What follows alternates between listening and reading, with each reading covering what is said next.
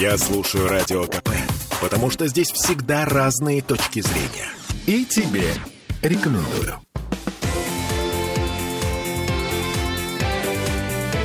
Картина недели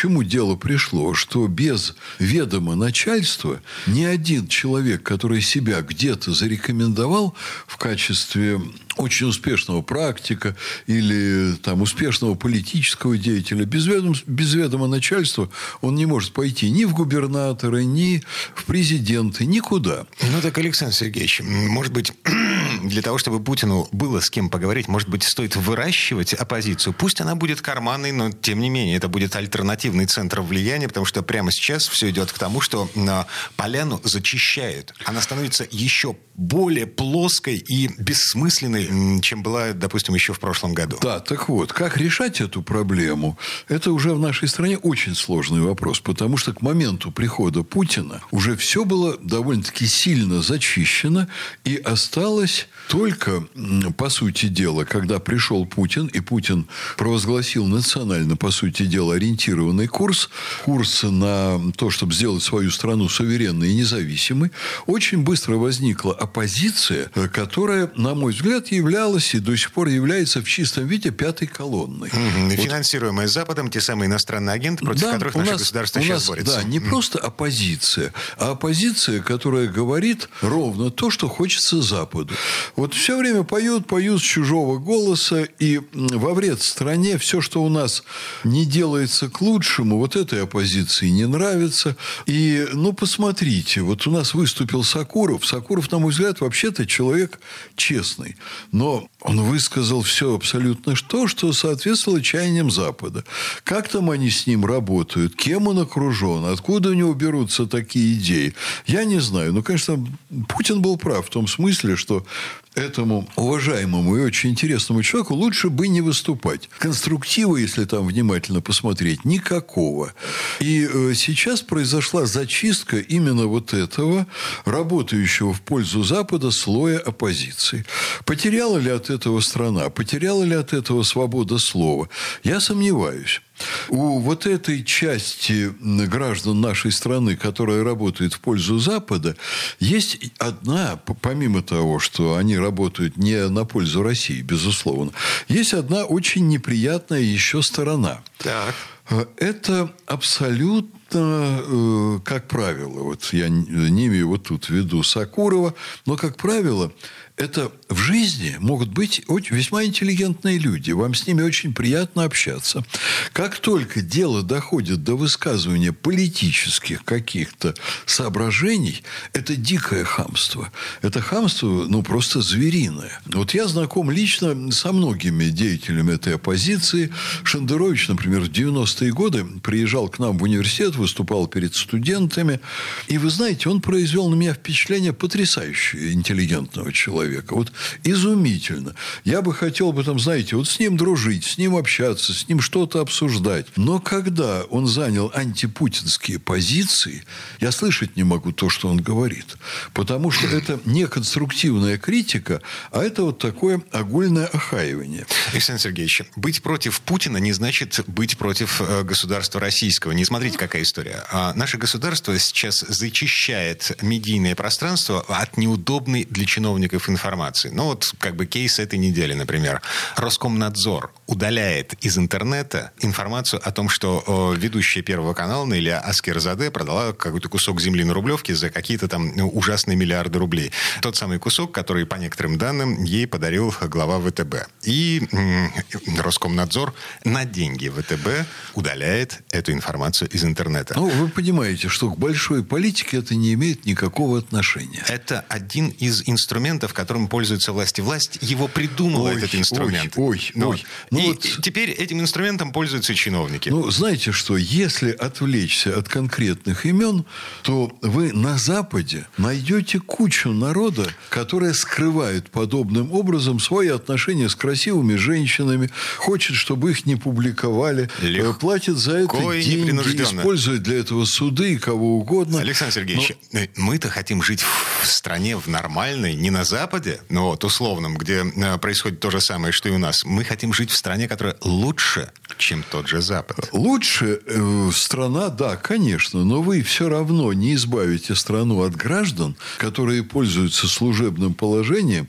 для того, чтобы дарить подарки своим любовницам. Кстати, наверное, за честно заработанные деньги. Другой вопрос, нормальные ли там гонорары. Но мировой практике соответствует. Но заработал крупный, так сказать, руководитель банковской системы деньги. Ну, купил там что-то своей любовнице за эти деньги. Потом цены выросли. Она продала. Вот. А, конечно, он хочет это скрывать. И, конечно, он договорится с журналистами или с судами, чтобы они тискали журналистов, или с журналистами, чтобы они про это ничего не писали. Это очень распространенные вещи. Но давайте мы не будем это путать вообще с политикой и с тем, что госаппарат прячет свои собственные дела. Вот. А когда человека, который, отрабатывая западные ковришки и распространяет э, неточную или нечестную информацию, когда его куда-то там упекают, и вся прозападная пресса начинает про это орать, ей подрезают крылья. А, вот вот это политический mm. вопрос. Ладно. И, и таких, наверное, эпизодов сейчас действительно много. Ага. Смотрите, на этой неделе Владимир Путин внес в Госдуму поправки к закону о российском гражданстве. Вот. А эти поправки расширяют список причин, по которым человек может быть лишен российского гражданства. И вот депутат Госдумы Александр Хинштейн заявил, что иной раз слушаешь откровенно мнение наших оппозиционеров, думаешь, зачем вам российский паспорт, если вы ненавидите свою страну и свой народ? Че, возвращаемся во времена философского парохода? Ну, у нас есть действительно большая группа граждан, которые действуют как граждане других государств и, возможно, ими являются, или, возможно, имеют четкие гарантии от других государств, что им предоставят гражданство других государств. У меня не вызывает вообще восторга вот эта идея и вот этот закон, но что-то делать с иностранными агентами надо, потому что посередине страны реальные люди, являющиеся западными агентами, они реально работают, пользуются огромными свободами нашей страны, позволяют себе то, что они никогда бы не позволили в Америке в пользу России. За сотую долю их деяний стерли бы в порошок. Угу. И для меня простейшая история подобного рода – это Навальный.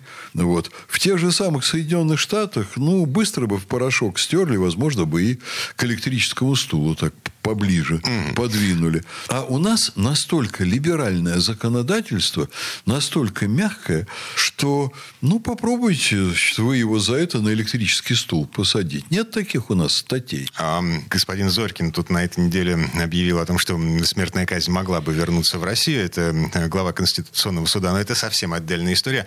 Прямо сейчас мы прерываемся. Реклама на нас наступает. Вернемся буквально через пару минут.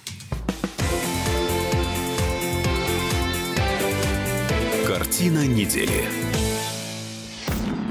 Я слушаю Радио КП, потому что здесь самые осведомленные эксперты. И тебе рекомендую.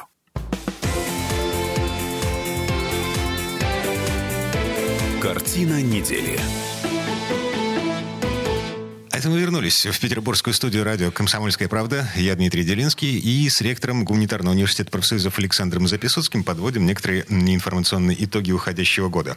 В первой части программы, собственно, я был ведущим.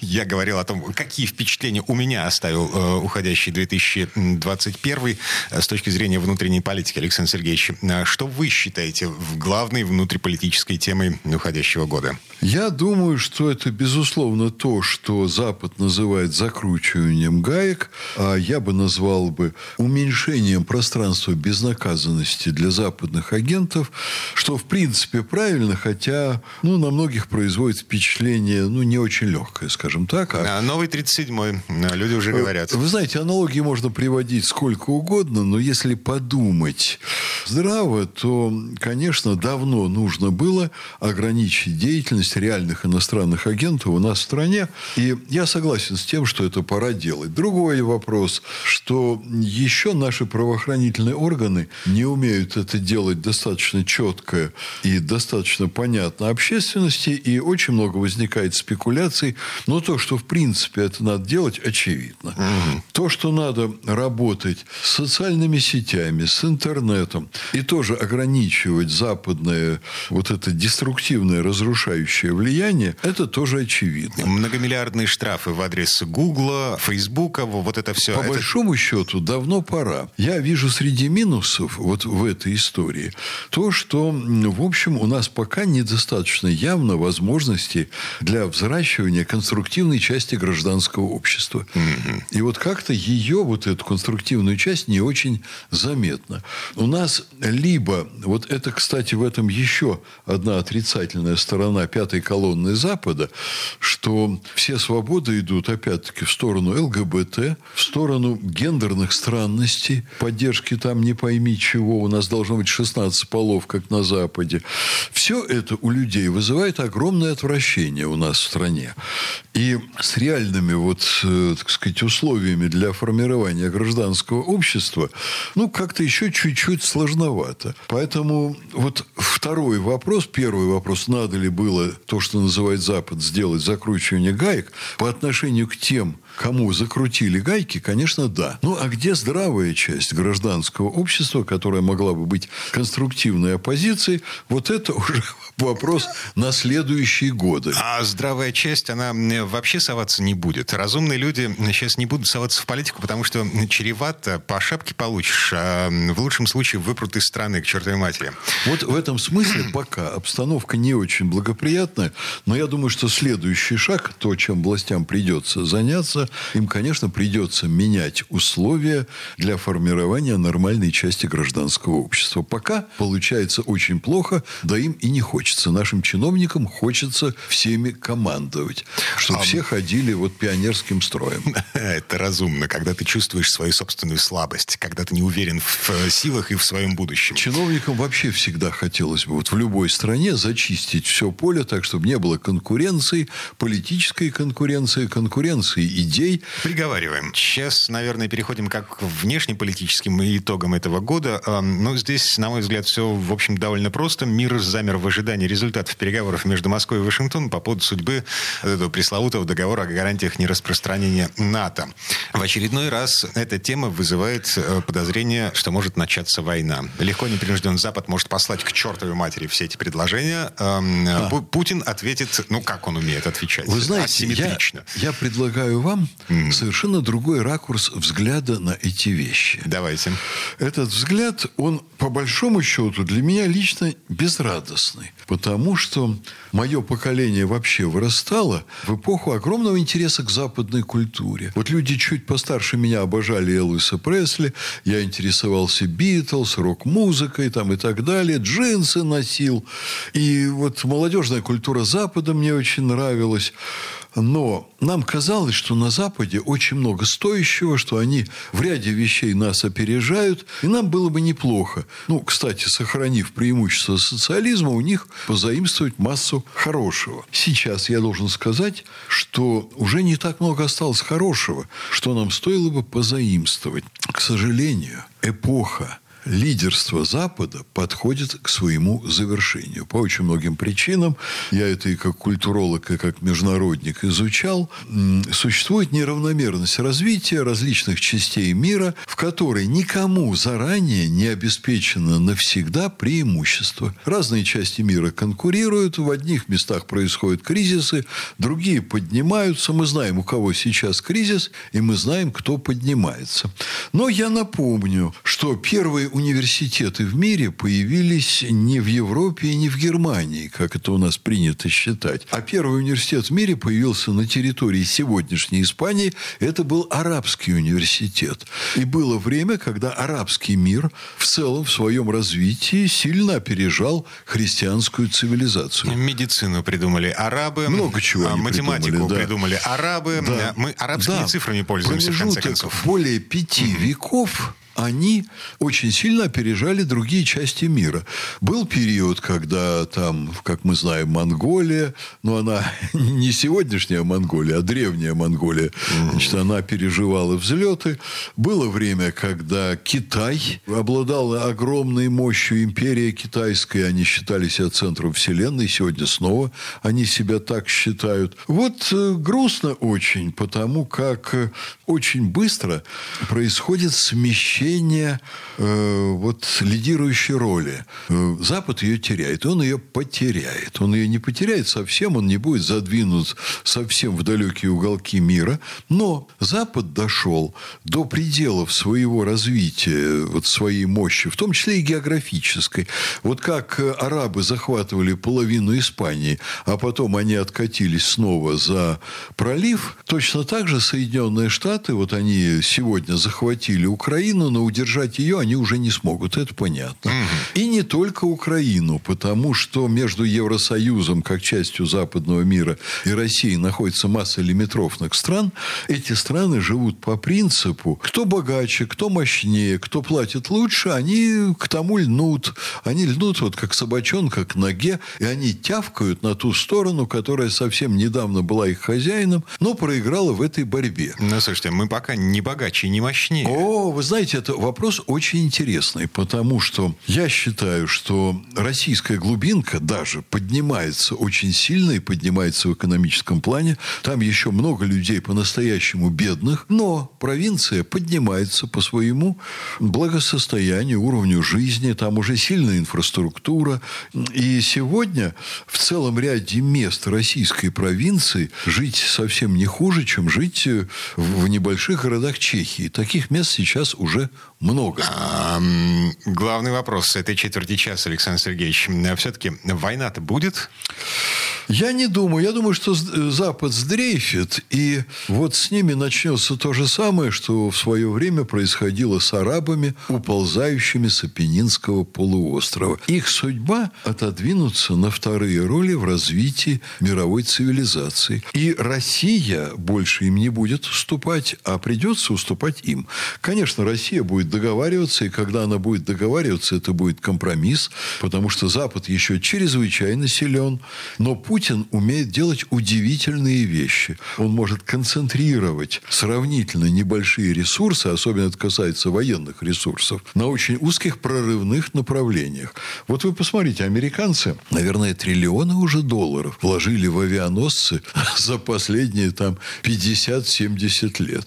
А Путин создал на базе советских э, технологий, придуманных в советское время, но еще не реализованных. Он создал такое оружие за очень скромные деньги деньги, которая, в общем, по сути, отправила эти все американские авианосцы в утиль. При начале боевых действий они не продержатся более получаса вообще. Поэтому сейчас новый век, новые стратегии. Вот у Запада сейчас техники намного больше, чем у нас. Там бронетранспортеров, танков и так далее.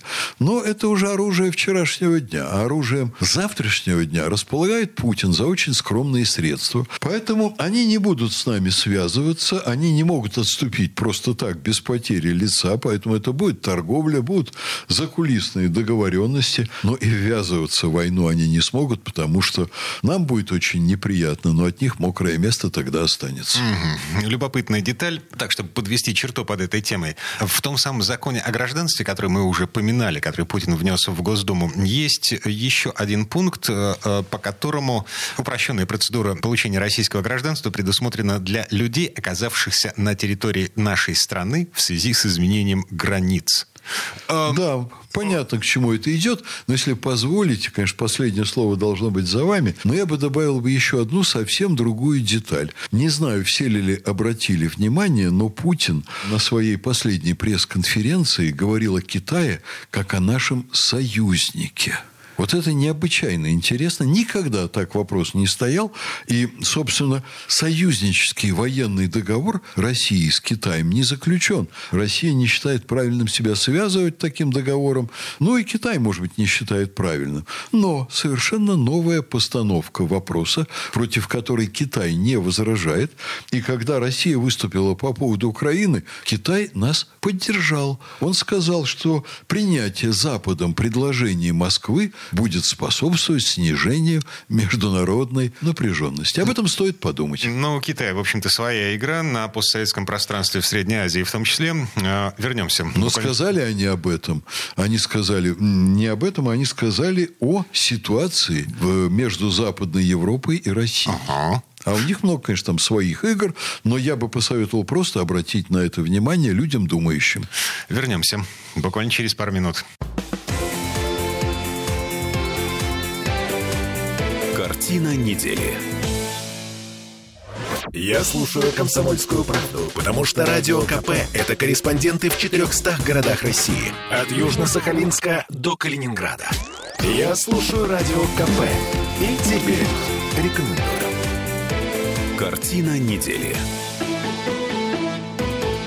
А это мы вернулись э, в петербургскую студию радио «Комсомольская правда». Я Дмитрий Делинский. Вместе с ректором Гуманитарного университета профсоюзов Александром Записоцким мы подводим некоторые информационные итоги уходящего 2021 года. В этой четверти часа э, давайте еще немножко продолжим про международную политику. Эм, Талибан вернулся ну, как бы э, очередное свидетельство слабости коллективного Запада. Э, э, Соединенные Штаты бежали из Афганистана с поджатым хвостом. Э, мы-то в Афганистан что как? Но я не думаю, что мы туда пойдем. Потому что России прежде всего это не нужно. Путин проводит э, очень качественную политику и э, Понимаете, в общем, в целом изменились очень многие параметры международной обстановки, и нам для контроля ситуации совершенно не обязательно вводить свои войска во все страны, которые с нами граничат. Есть иные способы Но сейчас. Можно же не только войсками, можно финансовой поддержкой, можно договоренностями, можно а, использовать свое влияние на международной арене для того, чтобы поддерживать те или иные вещи, которые а, происходят в нынешнем Афганистане при нынешней власти. Ну, если вы заметили, Россия не ссорится с талибами. А, Россия сменила пожалуй, риторику по этой части и занимается, в общем, довольно-таки тонкой дипломатией, не очень ее афишируя. Это означает, конечно, что наша страна заинтересована иметь хорошие отношения с Афганистаном, кто бы там ни был у власти. Поэтому я думаю, что наша страна не будет лезть в их внутренние дела, но будет очень жестко отстаивать свои интересы, ну, скажем так, в зоне своей границы. А, в Таджикистане Таджикистане и Узбекистане. В том числе, безусловно. Конечно, Россия не заинтересована в том, чтобы там ну, сложилась ситуация, которая может повлиять на наши интересы. Угу. Ну, так или иначе, Китай туда рвется. А, там, да, это серьезные вещи, да. А, давайте теперь поговорим о том, что происходило в Петербурге в этом году. А, у нас были выборы в ЗАГС э, со скандалами, с обвинениями в фальсификации. В общем, собаки лаяли, караван шел, шел, шел, шел, и дошел до такого состояния, что ЗАГС теперь, ну, по большому счету, это э, одно из подразделений Смольного. А, мы с вами эту тему уже поднимали сразу после того, как эм, стало ясно, чем закончились выборы. У меня по-прежнему ощущение, что э, все, как бы вопрос решенный. Э, вице-губернатор, бывший вице-губернатор Петербурга Александр Бельский эм, зачищает наследство на Макарова, и эм, у нас получается карманное законодательное собрание. Вы знаете что? Вот вы, конечно, ставите акценты таким образом, что произошла какая-то там беда, а я за последние 30 лет видел э, немало составов законодательного собрания, заряженных на серьезную оппозиционность по отношению к городу. Но я это воспринимал чаще всего негативно, потому что вы знаете, это ситуация как с интеллигенцией. Вот э, я, например, слышу часто, что родовое свойство интеллигенции ей органично э, присущее – это быть в оппозиции к власти. Ну да. И мы такие вещи обсуждали в очень серьезном кругу. Я вам должен сказать, что мне удавалось в начале 90-х собирать блестящий круг интеллектуалов, которые, пожалуй, уже, увы, сейчас в Петербурге не соберешь. Там были, например, Дмитрий Лихачев, Даниил Гранин, э, Моисей Каган, замечательный Петербург петербургский философ, тогда ленинградский, вот, э, писатели там уровня Чулаки. В общем, люди с безупречной, очень такой яркой э, репутации, они сами настоящие интеллигенты. эти люди говорили, ну а с какого перепугу интеллигенция должна быть всегда в оппозиции власти? Если власть делает э, какие-то пакости для народа и заботится о самой себе в ущерб народным интересам, интеллигенция должна быть против. Если власть делает что-то хорошее для людей, интеллигенция должна быть за. Вот вы посмотрите на политику любого губернатора. Вот мне очень нравился Яковлев, например, Владимир Анатольевич. У Яковлева появились уже какие-то деньги по сравнению с правительством Собчака. Вот про Собчака вообще очень сложно говорить. Там был такой бурный период революционных событий. Анатолий Александрович очень яркий. Он хотел, конечно, поднимать наш город. Не было денег, он делал много ошибок. Ну, вот Яковлев, например. Вы знаете, человек, который, на мой взгляд, абсолютно заслуживал поддержки интеллигенции. А ЗАГС был против него, были войны. Были войны. А я ведь к нему заходил, и э, я ему помогал в его работе. Я-то, между прочим, э, председатель исполкома Конгресса петербургской интеллигенции, которым сейчас э, председателем является Петровский, а я создавал эту организацию по поручению Гранина и Лихачева. Там были Алферов, Андрей Петров, композитор, Кирилл Лавров. Вот такие замечательные люди. И Михаил Борисович Петровский. Сейчас не все уже остались вот из отцов-создателей. Я заходил в кабинет к Яковлеву, вот, и видел, что он, во-первых, сидит с температурой за 40, выше 40. У него куча бумаг, он их подписывает. А во-вторых, по его телефонным разговорам я вижу, какой он проблемой занят. Выбрасывать трамвайные линии или не выбрасывать трамвайные линии? Потому что, с одной стороны, напирают интересы горожан, у которых все больше машин, вот он мне говорил, что Александр Сергеевич, у нас вот буквально за несколько месяцев после строительства автозаводов вокруг города, ну, там больше, чем несколько месяцев, ну, может быть, там полтора года, было 300 тысяч машин в городе, а вдруг стало полтора миллиона машин в городе. Это нас застало врасплох. В городе нет автостоянок. Мы не можем делать подземные парковки. Он с этим первый столкнулся. Вот с одной стороны, надо выкидывать трамвайные линии, потому что автомобилистам э, негде ездить, негде ставить машины и так далее. А с другой стороны, выбросишь трамвайные линии, на чем будут ездить пенсионеры?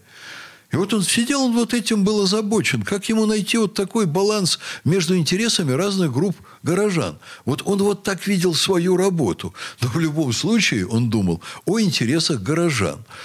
Вот. И разные, так сказать, были там веяния в Смольном, там разные акценты ставили разные губернаторы, но интеллигенция – и кстати, как другая ветвь власти, они должны поддерживать любого губернатора, даже того, которого они очень не любят, если он работает на благо горожан. Вот я, например, сегодня, наблюдая за политикой Александра Дмитриевича Беглова, я вижу очень много ценного очень много полезного. И вижу вещи, вот, до которых у него не доходят руки, у него это не получается сделать, ну, просто физически все не получается. И находятся хитрые чиновники на уровне руководства. Там есть сговор даже между несколькими руководителями комитетов. Там, вот я не буду называть подробности, но три руководителя комитетов могут договориться между собой и за его спиной так, что он не видит, вытворять черт знает что. Могу ли я хлопать в ладоши? Да не буду я хлопать в ладоши, конечно. Вот. Поэтому ситуация очень непростая. И задача ЗАГСа быть за интересы горожан и работать в интересах горожан. Мы же видели, что абсолютно независимый оппозиционный ЗАГС мог делать, например, фонды э, этих самых наших депутатов, практически частные, которыми они лично распоряжались. Это так называемая депутатская поправка. Да, депутатские 10, 10 поправки. Угу. Вот. И там на, надо было еще очень внимательно посмотреть, куда они эти деньги распределяли. А, двое и бывших депутатов сейчас сидят за махинации с этими депутатскими поправками. Ну, в общем, это все непросто. Угу. Поэтому, конечно, идеально, чтобы были противовесы, но давайте не, мы не будем говорить себе, что оппозиционный ЗАГС – это хорошо, а ЗАГС лояльный губернатору – это плохо. Там должен быть разумный баланс вот за и против э, в их деятельности, в работе э, совместно со Смольным или там в оппозиции Смольному. Э, и вот надо судить по тому, что горожане-то ощущают в итоге, как решаются их проблемы. Да, горожане сейчас ощущают как бы последствия снегопадов, потепления, новых снегопадов. Короче говоря, скользко в городе. Беглов поменял руководство коммунального блока. В э, конце этого года, перед началом сезона, значит, вице-губернатор, главы жилищного комитета э, и комитета по благоустройству. Слушайте, система время, осталась старая. Все время в городе угу. это было очень сложно. Я помню, как я еще сам работал в Смольном в советское время в обкоме комсомола в отделе науки и выбегал куда-то там на углу бежал за автобусом, настолько был напротив Смольного скользкий э, тротуар, и он был еще наклонный, что я там грохнулся, будучи молодым, легким, координированным, и довольно-таки прилично приложился. И на моих глазах падали в советское время, падали в 90-е годы, разбивались. И сейчас Петр Великий, Петр Великий, ты один виновнее всех – на север дикий занесло тебя на грех. А, а цель грозить мы будем шведам. А, минута до конца этой четверти часа. Еще одна питерская тема. Помните юриста, который подавал иск в суд против Деда Мороза? А теперь на него подали иск. Вот. Э, Очень смешно. Смешно. Женщина подала иск об оскорблении чувств верующих в Деда Мороза. Верующих в Деда Мороза. Это очень остроумно, это блестяще. Я ей аплодирую. Вот. Но я думаю, что он тоже пошутил, конечно. Я не думаю, что там ведь взрослые взрослый человек, юрист и, э, понимаете, не сумасшедший. Я думаю, что это была шутка с его стороны, на которую ему ответили шуткой. Вот это мне нравится. Если эти вещи не делать всерьез и не сходить с ума. Угу. Ну, такая многослойная шутка получилась, многоуровневая. Сначала один юрист пошутил, потом второй юрист из Петербурга, который э, занимает должность президента России, снова тоже пошутил, и вот теперь еще женщина. А теперь третья, да. Да. Третья шутка. Кстати, вот этот юрист, э, ну, как бы финалочка, да, он объявил о том, что как бы все, он э, не будет судиться с Дедом Морозом, он сам станет Дедом Морозом. Совсем весело и совсем хорошо. И купит себе подарок. А, так, и подарит. Вот как раз наоборот, не себе, а все людям. Ладно, прерываемся на этом, вернемся в эту студию буквально через пару минут. Картина недели. Я слушаю «Комсомольскую правду», потому что «Радио КП» — это корреспонденты в 400 городах России. От Южно-Сахалинска до Калининграда. Я слушаю «Радио КП» и тебе рекомендую.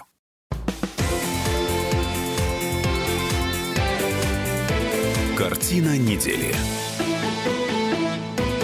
А это мы вернулись в петербургскую студию радио «Комсомольская правда». Я Дмитрий Делинский вместе с ректором Гуманитарного университета профсоюзов Александром Записоцким подводим некоторые информационные итоги уходящего года. В этой четверти часа говорим о культуре и, скорее всего, не о Моргенштерне. Но ну, просто я помню, Моргенштерн это, – это не культура, да? Это антикультура. Угу. Так же, как атомная бомба. Это культура? Нет. То есть, она формально культура, но значит, в ценностном плане анти. А, тем не менее, а, если кто не в курсе, все равно самый популярный певец в нашей стране. А, мы уже с вами говорили по этому поводу, что классикой он не станет никогда, в отличие, допустим, от того же Цоя Гребенщикова. Слушайте, давайте вот поговорим о чем-то менее спекулятивном, скажем так. так. У меня есть одна тема. Я вам скажу, что я вдруг, опять-таки, посмотрел на происходящее у нас в стране под очень любопытным и совсем совсем для меня неожиданным углом. А это не новогодние голубые огоньки, которые можно назвать э, вечными огоньками, судя по Вечными огнями, да. Вот. В стране, не знаю, заметили ли граждане и радиослушатели «Комсомольской правды», появился фонд культурных инициатив. А, президентский, да. Да. Президентский фонд культурных инициатив, на который было выделено в прошлом году, если я не ошибаюсь, чуть больше трех миллиардов рублей впервые. Не деньги для нашей страны. Вот. Однако Однако появилась масса людей с культурными инициативами, аж чуть ли не 16 тысяч, э, вот, которые написали и подали свои заявки. И начался некий очень любопытный процесс. То есть люди, у которых есть идеи, связанные с культурой, общественно значимые идеи, они подают заявки, получают деньги. Люди очень разные, люди по всей стране. Глубинки очень много. В Москве, конечно, в Петербурге тоже такие люди есть. При этом крен сделан в сторону культурных проектов, имеющих креативную направленность. Это как? А, ну, во-первых, какие-то новые яркие идеи, полезные людям. Во-вторых, идеи, связанные с мультимедиа-технологиями, например, угу. и так далее, и так далее. Я с этим столкнулся совершенно неожиданно как ректор. У нас э, в стране, оказывается, есть конкурс Art Masters, в котором колоссальное количество участников, людей, которых раньше никто не замечал. Вот так называемые люди бэкстейдж. Это сценаристы различных там мероприятий, событий культурных и в то же время сценаристы различных фильмов, там мультимедиа продукции и прочего, и прочего. Это режиссеры, это создатели продукции там в области мультимедиа, а я это увидел по звукорежиссерам. Вдруг мне пришла информация о событии для меня очень любопытном. Там несколько тысяч звукорежиссеров по всей стране, людей, которых никто не знает ни в лицо, ни даже по имени, они участвовали в очень интересном конкурсе, длительном, честном. И из первой десятки четверо оказались выпускники нашего университета. Mm. Я к этому присмотрелся, и я увидел, что это, знаете, очень мощная волна, пожалуй, у нас в стране, которая поднялась, как ни странно, администрации президента. Вот они это продвигают. Сделать так, чтобы у массы интеллигенции, подчеркиваю, у массы, речь идет о 16 тысяч заявок из регионов страны. Посмотрите, сколько у нас регионов. Это означает, что сотни и сотни из каждого региона. Они направляются, они обсуждаются, люди получают гранты, реализуют. Ну, 3 миллиарда, вы правильно говорите, это капля в море. А вот на вот этот год, который наступает, выделено уже 11 миллиардов. И уже появляются люди, которые обладают этим опытом. Складывается система культурной жизни, которую я заметил в конце 80-х в Монреале. Я выезжал туда э, снимать фильмы о том, как э, организуется... Э, кстати, сам нашел деньги на эти поездки. Это Госкино не могло сделать, а я нашел. Вот. Как организуется культурная жизнь в Монреале? Она там била ключом. Я думаю, что и сейчас бьет. У них там джазовые фестивали, у них там кинофестивали. У них сотни культурных акций в городе. Совершенно различных. Там художественных, картины, фильмы, там все, что хотите. И у них муниципалитет имеет достаточно большой фонд. Он каждый год распределяет гранты, каждый год по определенной методике. Это все обсуждается общественностью. Там шла речь, правда, не о миллиардах, миллиардах, ну, наверное, о сотнях миллионов долларов, которые распределяются между культурной общественностью, после чего бушует культурная жизнь. Муниципалитет через несколько лет вот работы этой системы, у них это уже очень долго работает, они знают настоящих лидеров, они знают, кому можно давать деньги на новые проекты, и они не подведут, а кому давай деньги, они деньги профукают, и хороших результатов не будет, и так далее, и так далее. И вот у меня такое впечатление, впечатление, что у нас вот тоже это в стране начинает создаваться. Слушайте, но эм, смотрите, в нашей стране, когда государство за что-то платит, оно, оно будет контролировать результат. Ну, не бывает так, что... Вы знаете, что будет контролировать? Я тоже об этом думал. Но опять все равно сведут все это к распиливанию. Будет там черт знает какое безобразие. Потом я посмотрел еще внимательнее, кто этим занимается. Более того, того, не только этим, а я вообще посмотрел Кремль очень тихо. Он ведь не только закручивает гайки там, где инакомыслящие. Он еще сейчас по всей стране подбирает, значит, э, в хорошем смысле, понимаете, не с пола подбирает, а из государственной общественной жизни. Подбирает людей с хорошими рекомендациями, не замешанных в воровстве. Причем из разных сфер жизни. Из сферы там СМИ, из сферы культуры, из сферы промышленности и так далее, и так далее. И занимается заниматься повышением их квалификации и объединением их в слой, который мне даже показалось, что это слой новой элиты – Понимаете, я с целым рядом этих людей знаком, будущие элиты. Их э, вызывают на различные учебы, им дают какие-то должности, в том числе и должности, связанные с деньгами. Но я замечу, что вот те люди, которых я знаю, это люди с безупречной репутацией. Они до этого уже много чего делали, ну, там, 40 лет, там, 45 лет, под 50 лет. И они ничем себя не запятнали. Вокруг них никогда не было разговоров, что вот эти люди, они нечисты на руку, и с ними можно реш, решать какие-то задачи под столом. Вы скажете, это невозможно, у нас таких нет. Я не скажу, есть. Есть такие да. люди. И вот их начинает Кремль выбирать, вот соединять вместе в какие-то команды на коллективную учебу, устраивать им курсы, устраивать им деловые игры. Их собирают и вывозят в разные регионы страны, где есть позитивный опыт.